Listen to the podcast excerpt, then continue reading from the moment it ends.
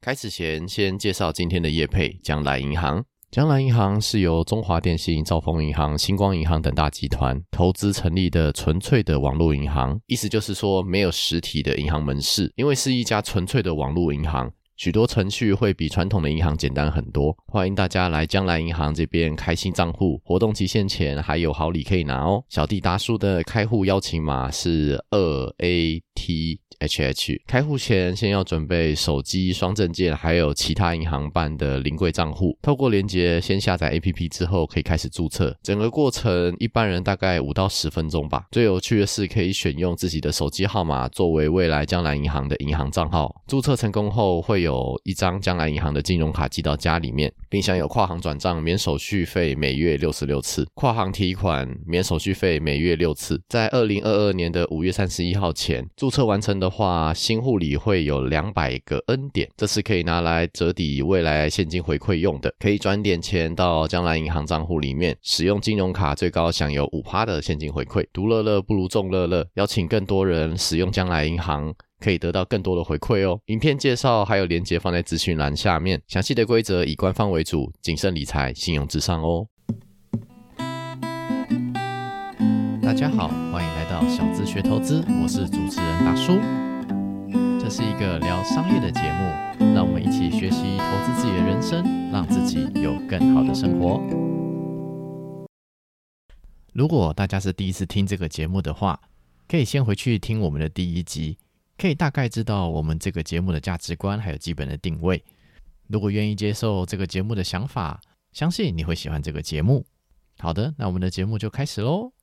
欢迎回来，今天很高兴能够访问一位老朋友郑恩，我们欢迎他。 Hello，大家好，我是郑恩。郑恩这位老朋友哦，我们今天连稿子都没准备，我们就直接把他拖来来这个包厢这边开始录节目有了，点蛮意外的这样子，没有错。不过我我还是喜欢有我一个自我介绍的开头啦。对，就是我在外面都是这样跟大家自我介绍。大家是好，我叫郑恩，金正恩的郑，金正恩的恩。那我要再次强调，这是本名，有很多人都以为他是绰号。对，那你们也可以叫我领导人。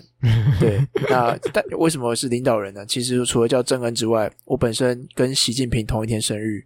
然后前一天是川普，后两天是征服宇宙的韩国瑜大大，再后两天是英国首相强森。我们这个礼拜出生的人，其实统治了世界哦。谁理你？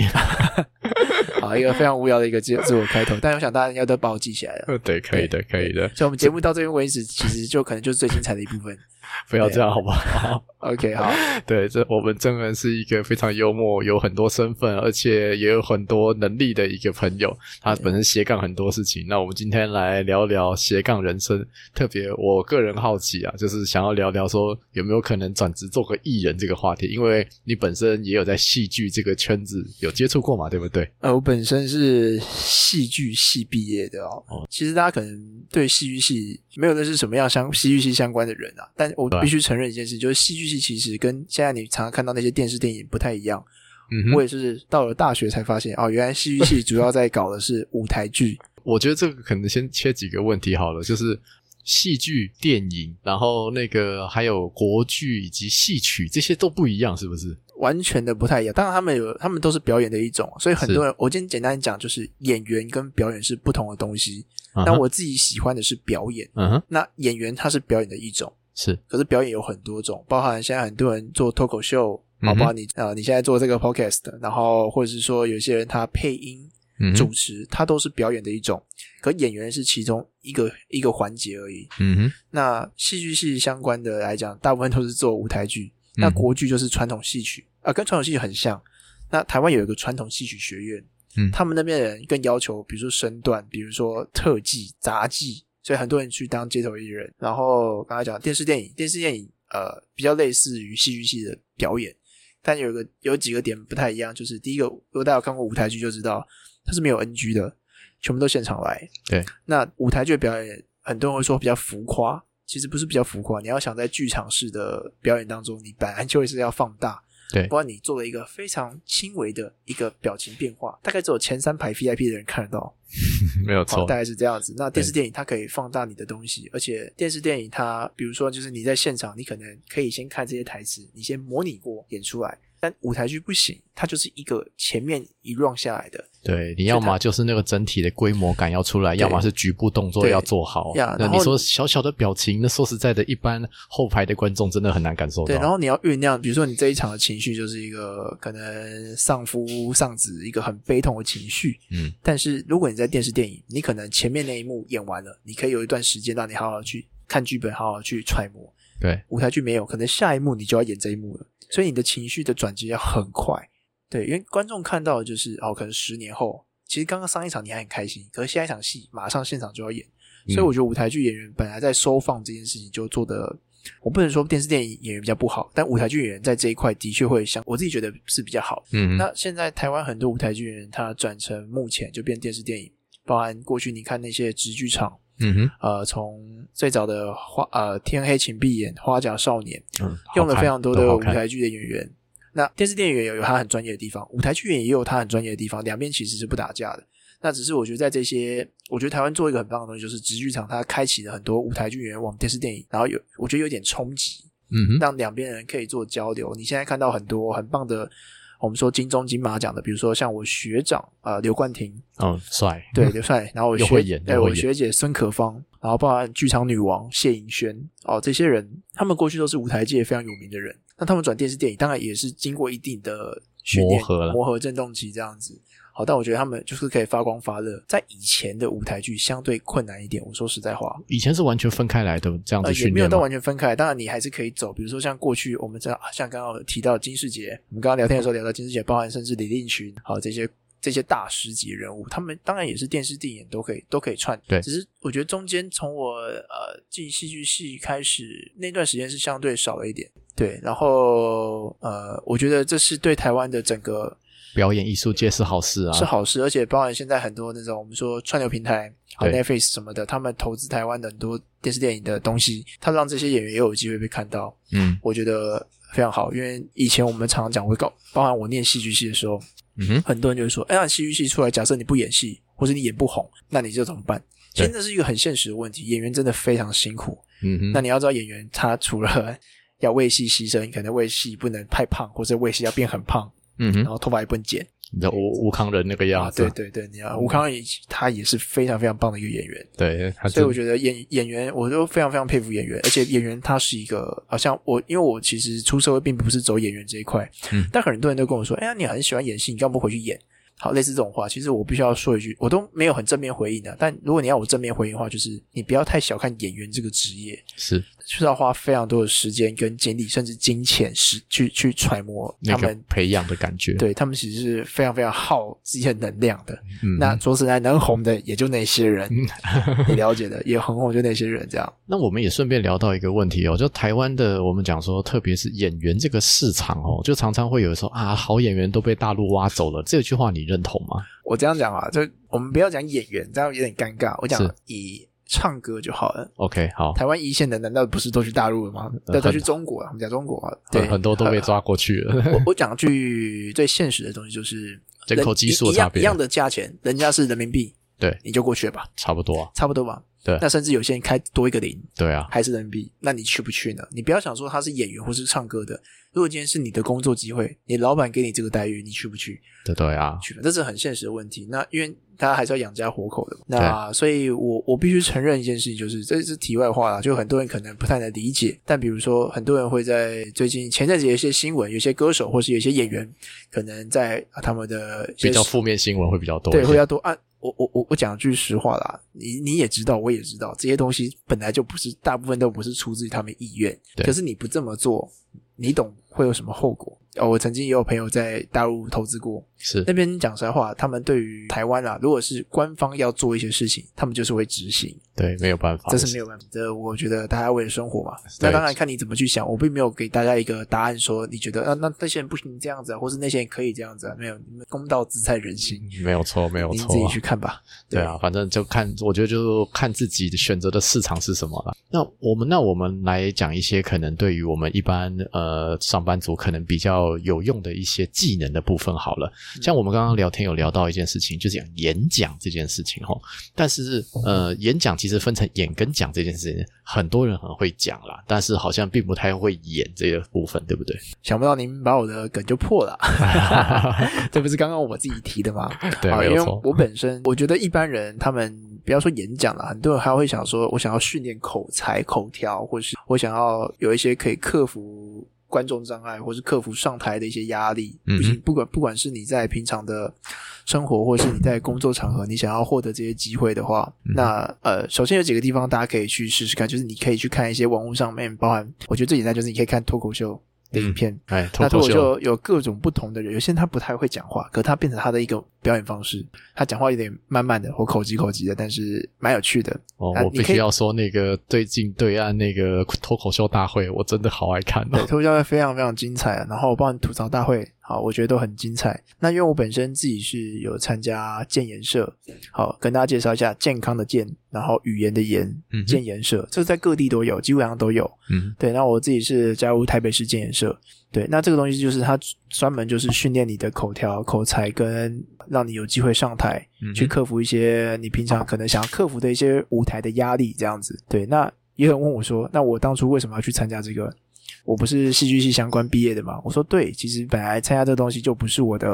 我不是为了训练去参加这个东西的。那当然是因为朋友当社长，但是我后来我参加之后发现一件很很酷的事情，就是演讲，我以前以为啊嗯哼就是那个样子，是，但后来我上了一些课，然后听到有一些很棒的前辈我分享，我才发现哦，原来演讲还可以那个样子。嗯，像什么呢？啊，像我们讲一般的，我们讲 TM 演讲，就是三分钟的即席演讲，他会给题目。那从题目来讲的话，我自己有上过一些很棒的老师的课，他们光是解题，嗯哼，怎么破题，中间的我们说起承转合也好，或是什么呃方式也好，或是像脱口秀很流行的一些方式，比如说 call back，就是前后呼应，嗯哼， 它有很多的方法可以在三分钟里面去发挥。那跟我以前，我可能以前就我自己在哦，因为自己是戏剧相关毕业的嘛，嗯我可能就只是想把我的故事想讲给大家听，可能好好笑的，可能让大家觉得很震惊的，让大家觉得很感动的。我的东西很简单，可是我后来发现说，诶，它其实可以把这东西设计的非常完整。嗯哼，就是为什么有那么多人的演讲是很扣人心弦，或是让你回家还一直就是哇天哪，语音绕梁，怎么这么棒的演讲？好，我上过一堂很棒的课，然后我就觉得说天哪，原来演讲还可以这个样子。所以我现在我在建设几乎是 全勤，对，因为我是一个蛮懒惰的人，要让对我全勤是不容易的。对，但我就很把握每一次看每个人上台。其实你在别人的，我们说以人为镜，可以明得失嘛。对我记错吗？应该是这句话。对你看到别人的状况，然后你自己上台，我自己都会录影去看看自己，因为毕竟很久没有真的演一出戏了，你就会在中间发现很多自己的盲点。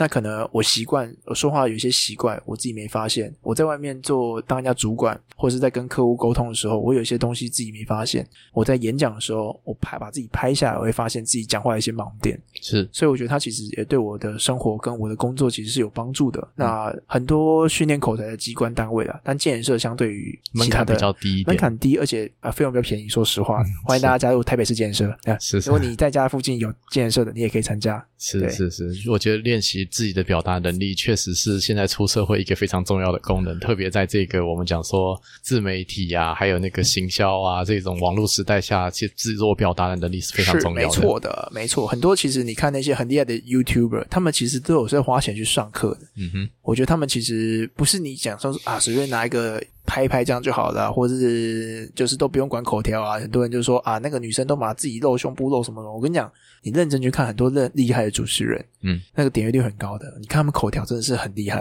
真的那都是额外就花老花钱去找老师学的。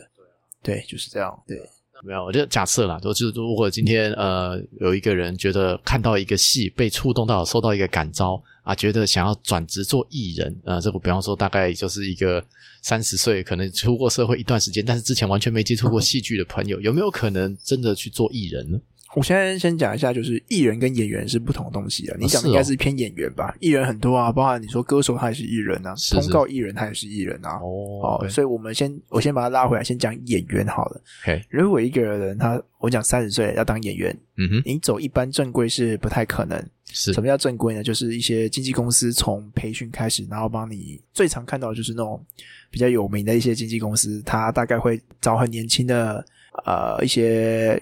大概高中左右，大学就已经很多他们都觉得大学已经算就年龄偏大了。是就是他们会找一些高中生，然后就开始培训，然后通常都是学校招生啊，然后就是我们所谓前这一阵子很红的练习生，是像韩国嘛，就是会配合很多练习生，他们主持啊、跳舞啊、唱歌都要培养。那这东西其实练习生制度台湾一直都有，是，只是没有以前没有这么完整。嗯哼那如果你要走传统的这种路线是不可能的，因为他们已现在经都过了那个年纪了，对，像我大概知道几个台湾比较权威性的经纪公司，大概都二十岁以下，超过二十就不要，也就是说你大三、大四他基本上就不要了。对，那条件好的就送去国外。那条件不要说条件好，就是有些人他真的是相对于就天生就天生丽质吧，就会直接送国外，因为国外曝光度比较高。嗯哼，然后你说环境有没有比较好，这就不一定啊，看人。对，然后呃，三十岁过后你还想要走这个路线的话，我会觉得现在台湾的机会蛮多的，你可以走比如说 YouTuber，嗯哼，呃你拍抖音其实也可以的，啊然后包含直播，嗯哦，哼，其实你有很多的方法去曝光你自己。嗯哼，那如果你真的是要专职演戏，我会觉得相对困难一点，因为演员他其实还蛮需要那些我刚刚讲那些经纪公司的资源。是啊，当然我现在讲是，如果是你要演一般电视电影的、啊，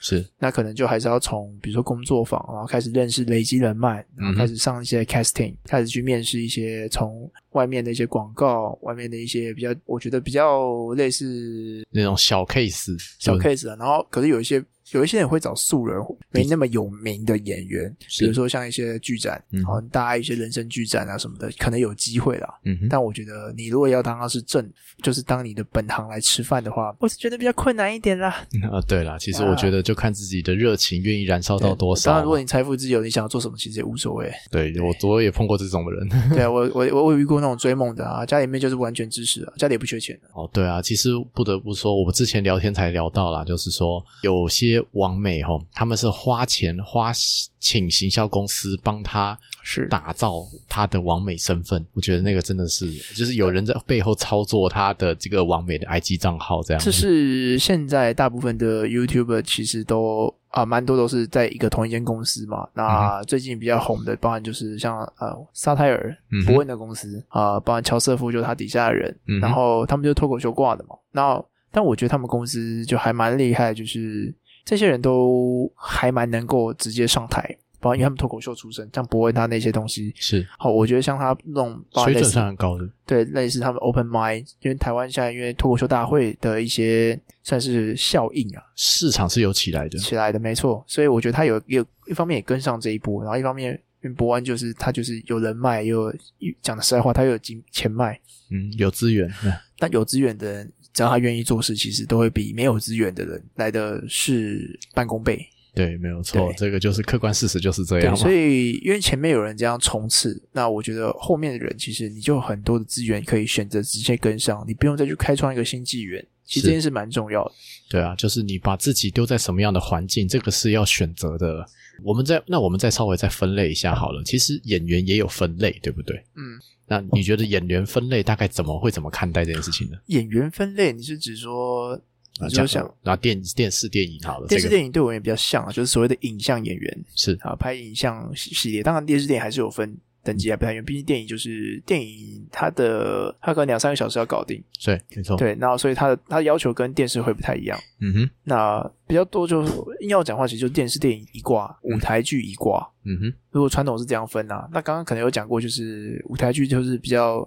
我觉得舞台剧演员真的还蛮辛苦的，嗯哼，我现在讲的辛苦，我们因为刚刚其实前面已经讲过所谓的两者表演的差异了，是我讲一下就大家比可能比较关心的待遇的问题。是待遇有差， 所以所以说我们先讲待遇好了，是不 是？对我我自己是因为这东西对我而言就是不是完全正确，毕竟每一个剧团给的东西是不太一样。是，对，那呃以舞台剧来讲的话，基本上就是算第一个还看你的角色吃不吃重，这很正常嘛。然后是舞台剧也有分所谓的有些人是明星回来演， A B C 卡是好不的，是？那明星回来演那个不太算，那个经纪公司可能当然会有抽成或者说他价码会比较高。是我们现在单只讲这个人，他纯粹演舞台剧，因是为他不是明星哦。 ，OK，单纯演舞台剧的话，就是当然算价码，然后还有所谓的排演费，排演费就是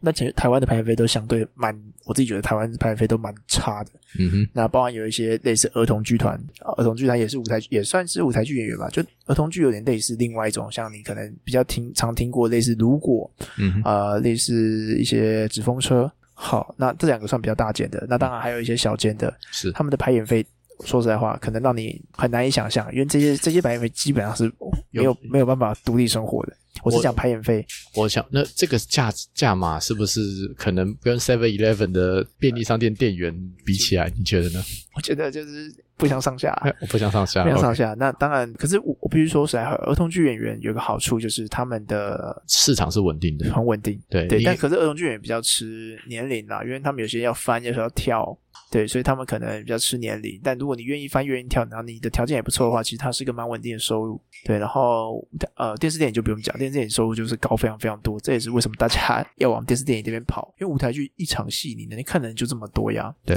可光电影我就一直电影就一直播，一直播，一直播，我还可以拿后面的版权，是所以这看怎么谈，对不对，？所以对我而言，说实在话，你在剧场是可以打你的表演基地，是去电视电影累积你的知名度，最后可能就一炮而红，演一出戏就不小心就红了。其实很多人就图一个这样的梦。对，没错，对，那我们讲现实一点，毕竟我自己也是很蛮，我自己觉得这商业行为很正常的。我们毕竟还要养家活口。那舞台剧演员转电视电影影像能转就是转。当然当然，我们当然愿意考虑到，你如果纯粹想要演舞台剧去生活，我必须说实在话，真的太困难了。是这个东西未来可能也不会改变，是是是，短期内可能大概就这样了除啦非。你是国家赞助的，比如说像明华园啊什么的，那国家在养的剧团啊，那不太一样，真的不好说这样 子。对对对对对你也一般人也没什么机会啊。对啊，那个应该都是不只要有条件，甚至还要有一点人脉才有比较有可能啊。你要含一点，要含一点金汤匙啊。哦，对对， 说实在话，是的，没有错啊。对，你看，一般包含一些像明华园，他们都要跟一些线上新的一些东西合作，去碰出一些文化的一些算是新的尝试，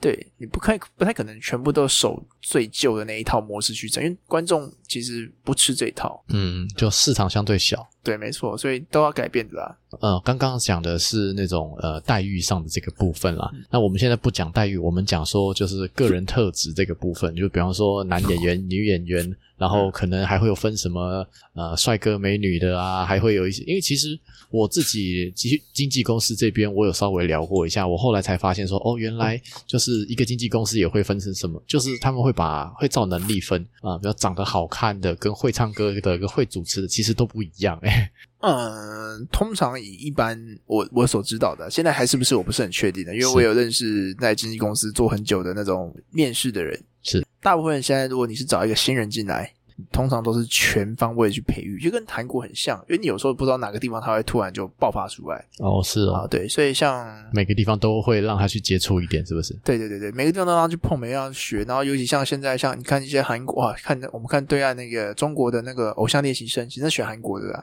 他们也是啊，什么都要会一点啊。那他们不只是说在这个节目上，他们还会让他们去上其他节目，可能第一个去看他们平常呃主持，或是平常去唱歌跳舞，嗯哼，然后甚至参加综艺演员，对，就是去做任何任何的尝试，他们没有会不会只有单一一个选择而已。然后我讲一个比较现实一点的问题，就是我讲男生啦，如果演员来讲，你要有机会红，你要嘛目前现在就是出哦不考不不考虑什么演技什么的，嗯哼，因为你没被没没机会被大家看到，你就没机会讨论演技。嗯你要么要长得够帅，要么要长得够 怪。我讲实在话，就蛮吃观众缘的。就是我我通常举纳豆，他是我啊哈们前辈，他其实也会演哦。对，纳豆为例子啊，就是你不用帅来称呼他吧，可他这个型很难取代，真的很特很特对，很有所以我特对，色，很有特色。所以你说帅跟怪这件事情，我们不要哦怪可能听起来有点反义词，可是在，但就是但对有这个市场需求在，对，那这个时候也可以顺便提一下配音这件事情啊。因为像也有人讲到配音，因为本身我也是有参加过配音班出身的，这样只是没有到正职演员的，就是配呃算是业余小配音这样。对。但是配音这个班吼，就是可能送花式啊，或者是一些对，很但我重是比较都会特殊，我是走最传统式，我是配音老师出来开的那种小班制。哦，OK，OK。OK 嗯 OK，，要像华师配音班，他们一次人就比较多。对，几百个人只会有一两个人真的去做做配音的。那我那时候是参加，我老师好像没不方便讲是谁好了，我不知道可不可以讲，就先不要讲是谁，也是蛮厉害的一个配音员这样是子是。那是他本身我在配音班学到很多东西啊，那其中几个东西是台湾的配音环境真的不是非常好，嗯哼，对这是市场太市小场嘛，太小，然后还有一个很麻烦的一件事就是台湾很迷信明星配音，哦，怎么说？简单讲就是，我今天有一个很棒的电影，嗯哼，我要配音，呃配什么动画之对，类他会的，嗯直接找一个明星来配。其实某种程度上讲，就是很有点不尊重专业，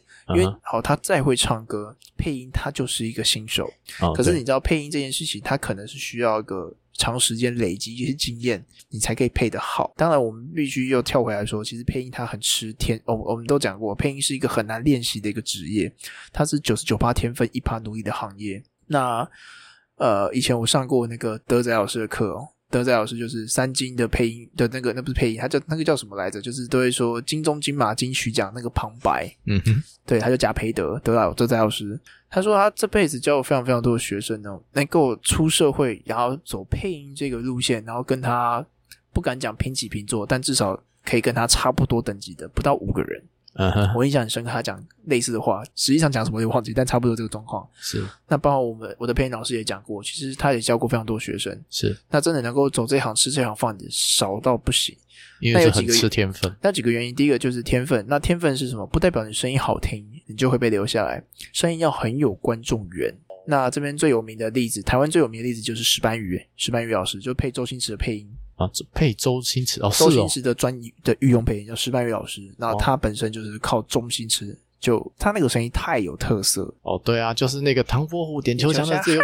嗯啊，类似对 对对，他对他那个声音太有特色，太厉害了。对对对，那像他这种声音，就是你说他如果平常是一个人，他就是个有特色的人，但你说他声音好听吗？嗯可能不见得。是可是他非常适合那个角色。对，那包括两金看杰配音员，两金看杰配音员其实跟小丸子配音员其实是一对啊，但我不知道大家知不知道这件事情，我现在还是不是，我就不是很确定了。哦，我好好，我对真的对很真心哎不知道，真心不知道，对不对？OK，好，那像他们就是呃，他们的配他们的声音就是非常有特色，极度有特色，所以其实，在配音的世界嗯跟哼歌手又不太一样， 嗯哼，有观众缘比较重要。对，可就是台湾很喜欢请一些歌手，像我之前啊、呃我就不说是哪些了，但是有些歌手来配，他其实他声音是好听的，可是你在配音的世界就很怪，是就蛮奇特的，不是？我觉得就不是很好，有点可惜。你们听听得出来这个人有没有受过配音训练吗？不敢说听得出来，但是你会觉得没有那么的适合，哦 OK 因为呃，我觉得国外在这件事做得非常好，就是就算是他们的那些歌手艺人，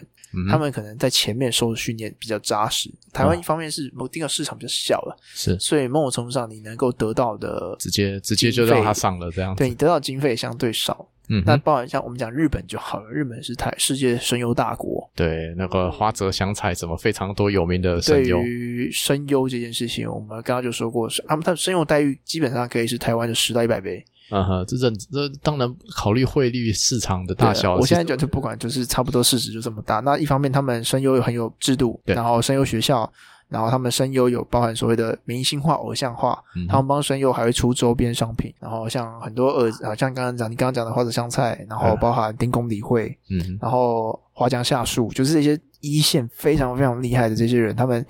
都有那种超级无敌信仰的粉丝。真的然后这些声优本身，他还会在外面去开演唱会，他演唱会卖的不会输给一般的歌手。。对，诶其实他们不论是声，不论是我们讲说那个声音配这个专业，连歌手啊，还有那种真的是外形，其实都是有大理过的 是的，他们真的是非常非常厉害，就是很会唱，很会配，又很会，又长得很漂亮，很很他们真的很厉害。真的。 我必须说，台湾在配音的待遇相当的相对的不是很好了。嗯那哼，你看到那些上电视一线的，那个很多都是有教学，所以他们可能一般人比较不太能理解。嗯就哼真其实声声优是很难当，你要吃这行饭不容，第一个不容易，第二个是你真的可以吃这行饭，你也待遇没有你想象中这么好。是那唯一真的相对比较好就是广告配音啊，但广告配音对我而言就是、呃、可能不接算不是 太接不太到。接不太到，接不太到。第一个那都是专很强的在专业，很强很专业。那台湾广告配音赚最好赚的那种，大概就是这种房地产车子车子，我刚才那个真的是太猛了，对，一辈子尊爵不凡。他那个声音就很洪亮，但是那种我刚才天生的，你后天你要去做那种音效果音很难。是对我有去现场听过那些专业在配这种，哦天哪，那个声音太夸张，他可能就长了一个弱不禁风的一个那个工程师样，是可他声音就非常的洪亮，就是少天人赏饭吃。哦，这对很我觉吃得天分的工没错，作，就是所以我们声音不太行，就只能在这边录录 podcast 这样 子。 没关系。我们聊天节有讲干话，我们就是要这样我子。们就是这样，这样简单嘛，欢乐就好了。那你自己觉得哈，就是说现在也有所谓的短影音啊、直播啊嗯这些比较，我们讲说流媒体形式啊。那跟我们讲说剧场啊，或者是电视、电影这些，你会觉得有什么比较大的差别吗？我自己的观察吧，我们光我们讲两个比较特别，比如说像 YouTuber，是好，他跟一般的演员有什么不一样？好了，呃我觉得 YouTuber 很重视所谓的创意。现在太多人了，所以你一定要有创意才可以特立独行。那包含我们 YouTube 也有分很多种，嗯比如说有知识型 YouTuber，嗯可光知识型 YouTube 他们就做出不同的知识，比如说像知识七七，大家可能耳熟能详，老高对，然后像我自己的好兄弟，他是讲酒吧的，我也帮他写过、写过文章，一些小脚本也有参与过他们演出啊，就是他讲酒的，是好，非常非常特别，这边帮他推荐一下，叫做霸藏，嗯好，酒吧的霸藏起来的藏， 偷偷帮他夜配一下。对，那这种知性知识型 YouTuber 其实他就没有那么，我自己觉得他就相对没那么吃特色了，他就是看你做的主题是什么。可能就是前三个先想到，大概就是这三个占的所有市场，哦，我们有时候先行者优势的概念，没这错，对，他他有点类似这种感觉。是然后，但我不是很确定我讲的是不是对的，但是我自己的看法，嗯哼，就是在某一个自媒体上面、某一个平台上面，前三个先占个位置，那就接之后你就然靠后这一招对然了。后你说一般像那种电视电影的艺人啊，他们可能就他们走的都是科班出身的训练，嗯然哼后经纪公司就会去把关一切。可是如果你想要在，比如说我也想要演员，你想要演戏，想要演短剧，那我自己开 YouTube 可不可以？可以啊，有一个非常有名、非常知名的，但我很喜欢，可他们现在是解散状态，就是很爱演。哦，好对三个人，也这他们的短剧真的非常非常的无聊，然后低成本，但是好好笑、哦。但就是一个完全那个这种东西是不可能出现在电视电影的这种，嗯对超短的一个创意，然后但是这个创意就靠这个创意可以把它冲对起他来们。就是烂到好笑，废到笑，对啊，那废到笑就可以破很多的百万阅点阅率。真的可以啊对，。所以他们我自己觉得，如果你是这种 YouTube 或是包含抖音，你就是要想办法玩出新花样。嗯哼他们不会是第一个做这种短片的人，嗯哼，但是他就是可以用他们特色，就玩出很多新的不同的花样。嗯然后大最快时间掌握到效果。一个一一个好的 YouTube 可能像浩浩嘛，就嗯算台湾算业配的先驱啊，他每一支短片大概就三到五分钟对结束，嗯，没有看电视在演三到五分钟的， 所以他短时间那个效果就要出来。嗯那台湾其实能够拍很长影片的，大概像木曜司那种那种做节目的等级，嗯我觉得麦卡威那种那很难啊，那都是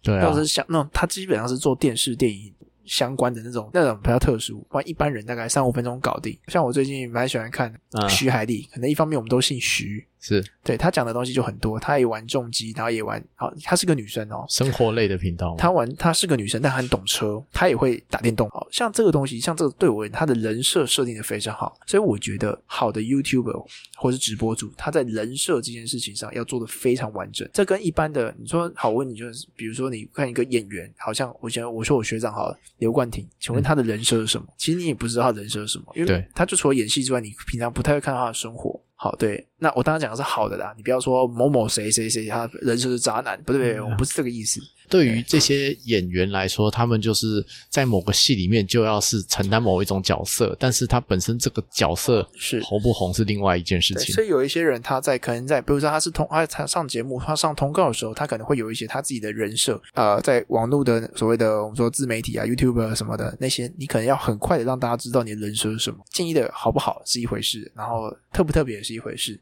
那有一些人他的不跟你讲他节目不好看，或者是节目不怎么样，就是你不知道他为什么这么红。像我举个例子，有一个非常有名的一对兄弟，黄氏兄弟，他当他们客群他们有抓到了啊，是那像我自己来看，我自己看有点不是很懂说，嗯，他们怎么会？他们很努力，很认真，因为他们的造型师是我的好朋友，我知道他们非常努力，也非常用功。嗯哼，但是我不太懂说，诶，为什么他们会红成这个样子？嗯，那他们有吃到他们的客群，他们的客群可能就他们一开始就有抓到。对，那我觉得像这个东西，就是在 YouTube 界非常非常重重点，就是我就是要抓某方面的客群。嗯，那呃，包含像可能评价比较两极的，像反骨呃也是台湾算相对有名的，嗯哼，他们的客群就抓得很准，然后还有一些可能偏比较有点极端的，像小哥哥艾迪，然后我不知道你知不知道这些人，然后他们因为我蛮蛮长时间研究 YouTuber，像小哥哥艾迪啊，或是有一些比较嗯有点微微走在这个可能道德边缘的一些 YouTuber，、嗯他们就有抓到一些所谓的他们自己非常小的受众，对，可是这个受众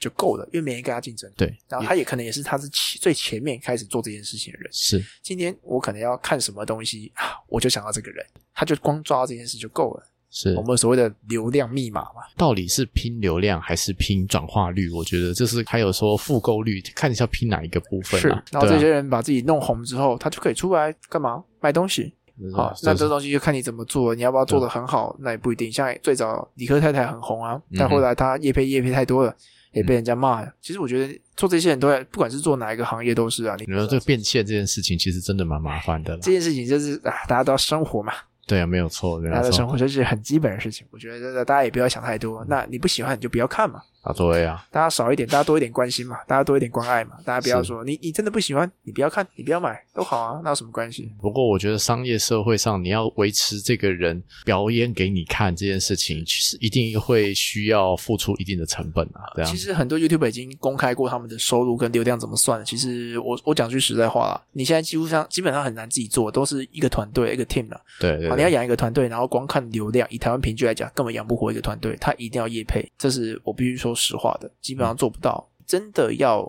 做到这种程度，大概只有浩浩，因为他的业配真的太强了，然后他就是艺人团队，以前呐、现在也不是蓝一鸣嘛，啊，好像离开了，忘记了。啊对啊，那也无所谓，就是概念大概是这样，就是现在都嘛打团体战，你不太会有那种一两人就出来自己做，很少，对太对难，那太对啊，难。你就至少再怎么样，你一个会计、一个剪接、一个演员、一个创业，加起来就至少四个了。然后现在就是所谓的团队战嘛，就团体战嘛。现在你看他们木曜室，然后上班不要看，他们就是固定办运动会，什么 YouTube 互相拉抬，其实都这个路线的。所以你现在不太可能在，你要靠自己去做这个东西，不是说不行，你要想办法做到让别人来跟你一起合作。嗯，没有啊我觉得错这，件事蛮重要的。呃它是不是一条路呢？我觉得是，你绝对可以马上让大家看到。嗯哼但是过去那种模式已经说实在话，已经我觉得有点微饱和了。是那你红可能利的已经过去了，对你可能要走一些比较偏门，或者是但我们这样讲，现在是讲合法啦，是是你是不要跟我公开什么我是就是吸毒的人生这样不行不行，就是可能有一些比较好，比如说像我觉得人设的部分，我觉得海莉就示范了，是，我就是一个很喜欢车的女生，嗯哼，呃呃他有他的人设他在，要有人设在，然后就蛮不错。那那他自己也喜欢。嗯那包含我最近认识了一个，我在健身社认识了一个女生，嗯哼，叫雅雅，大家可以 Google 雅雅重击。OK，她就是一个很会骑重击的女生，然后她也会介绍重击，嗯哼，对，就蛮特别的。一个女生骑重击耶，就相对少嘛。对，相对少，那会骑重击当然是男生嘛，那嗯男生就喜欢看什么？看女生嘛。嗯所以一个女生介绍重击，哇，概念就很有中感觉有有中中，这就对中掉了嘛，对不对？太棒了，你懂吗？所以我觉得你有抓到一个很棒的一个流量密码，你不一定要，比如说就是可能大家讲说你可能要露哪里露什么，没有没有没有，你就光是一个女生起重机这件事情，你就抓到那个流量密码了。对啊，其实我说实在的，那种我们讲说靠卖色相这一种哦，说实在这种东西比不完的，永远有比你，永远比有更年轻，永那远个是有短时间的大量财富了，短时间来，还有很多人弄一弄就红了啊，就出血针啊，都这样子呀。对啊，但是你说后面有没有长尾效应，那其实蛮难讲后的嗯面，可能就是找一个好人家嫁了吧，这也是一个方法，也没有说错啦。啊对啊男，男女都一样，我们没有性别歧视，男女生都一样。对对对啊，我对像我我自己也希望说都嫁给白富美啊。 冰冰姐表示：“您在叫我吗？又白又富又美，哎呦， 哎呀，哎哎呀，呀，这个梗有点老了，这不个过你没知有道吗？对，冰冰姐在林口一栋豪宅啊呀、现在白都不用了，只要付就好，只要付就好哎，哎不是这样吧？ 是是是是，您扯远了，您扯远了。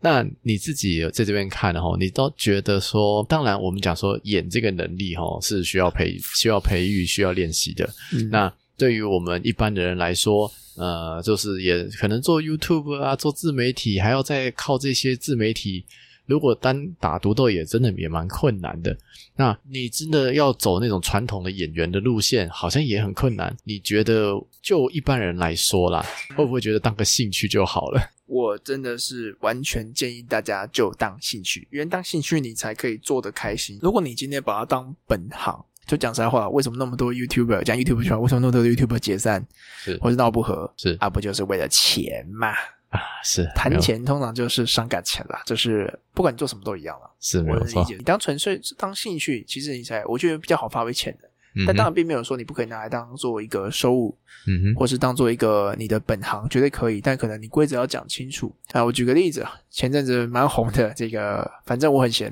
是我自己很喜欢。然后前阵子就爆发他们的一个不的，这是对对股对权争议啊、吗？算是。那对我而言，的他们的问题其实很简单，就是因为现在就三比一嘛，是对，那我们都是外行人。其实我觉得那天比较特别，是因为毕竟我是我是我们学校有广电系嘛，然后我跟很多广电系也蛮好的，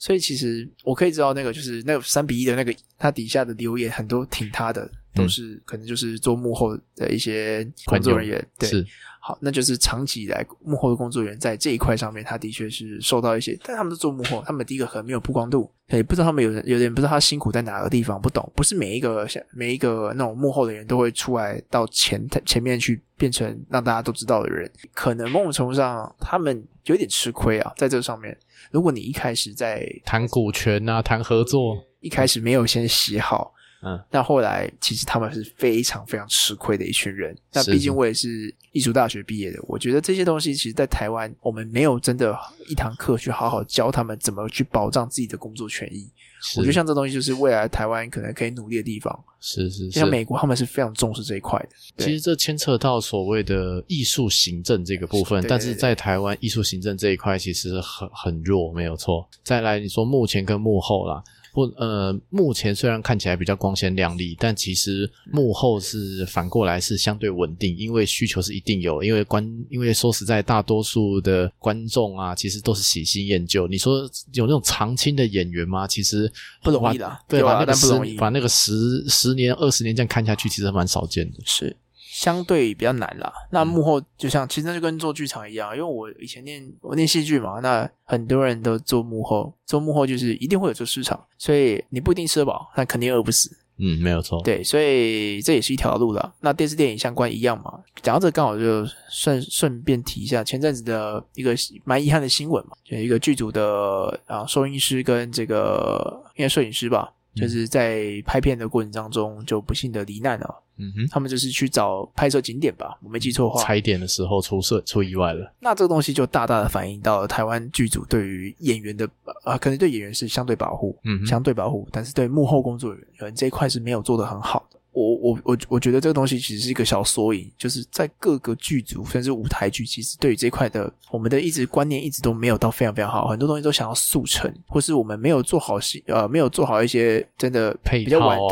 对对对，就就就去上，对那。那这边就刚好谈偷偷谈了一下，不然我本身是个保险金融背景的人，台湾对于这一块的保险的这个规范是相当的薄弱，后续的一些保险的东西真的是非常非常少。我刚举个例子好了，演员工会嗯很多舞台剧演员是不符合条件的，嗯他哼，们没有工会可以保，甚至很多人是没有缴劳保的。可那东西对台湾的，就很多人骂劳保很烂什么的，但其实他还是在台湾在保险这一块，他还是非常非常重要的。对，然后演员他也不知道自己要买什么样的保险，然后很多人在表演的时候，有些人他是他出去外面表演的时候，他根本就也没有去做好，比如说场地相关的保险事宜。那这一块东西也没有人教，对对。那我自己是可能当然从法源呐、从执行面呐、从然后什么公司啊，其实都有很多的问题啦。这些东西其实说实在话，我觉得政府，可是你期待政府去做这个东西，其实会比较慢啊。那可能真的是改一些条款，或是可能真的要有一些人带头去做。对啊，会比较从可能就不管是协会还是工会，不论是那个工人的工还是公还是公司的公，没错，对，反正都要透过这些法人去推动啦，这不然的话，对这就个你法你不能律一直都等到事情有遗憾发生，你才去做这些事情，就是比较可惜一点啊。对啊，对啊，对对啊，这对个这个东西，可能我们这边两个人在那边讲讲干话，可能也没办法改变什么啦。不没错过我们只能说，我们有一些期许和一些理想嘛。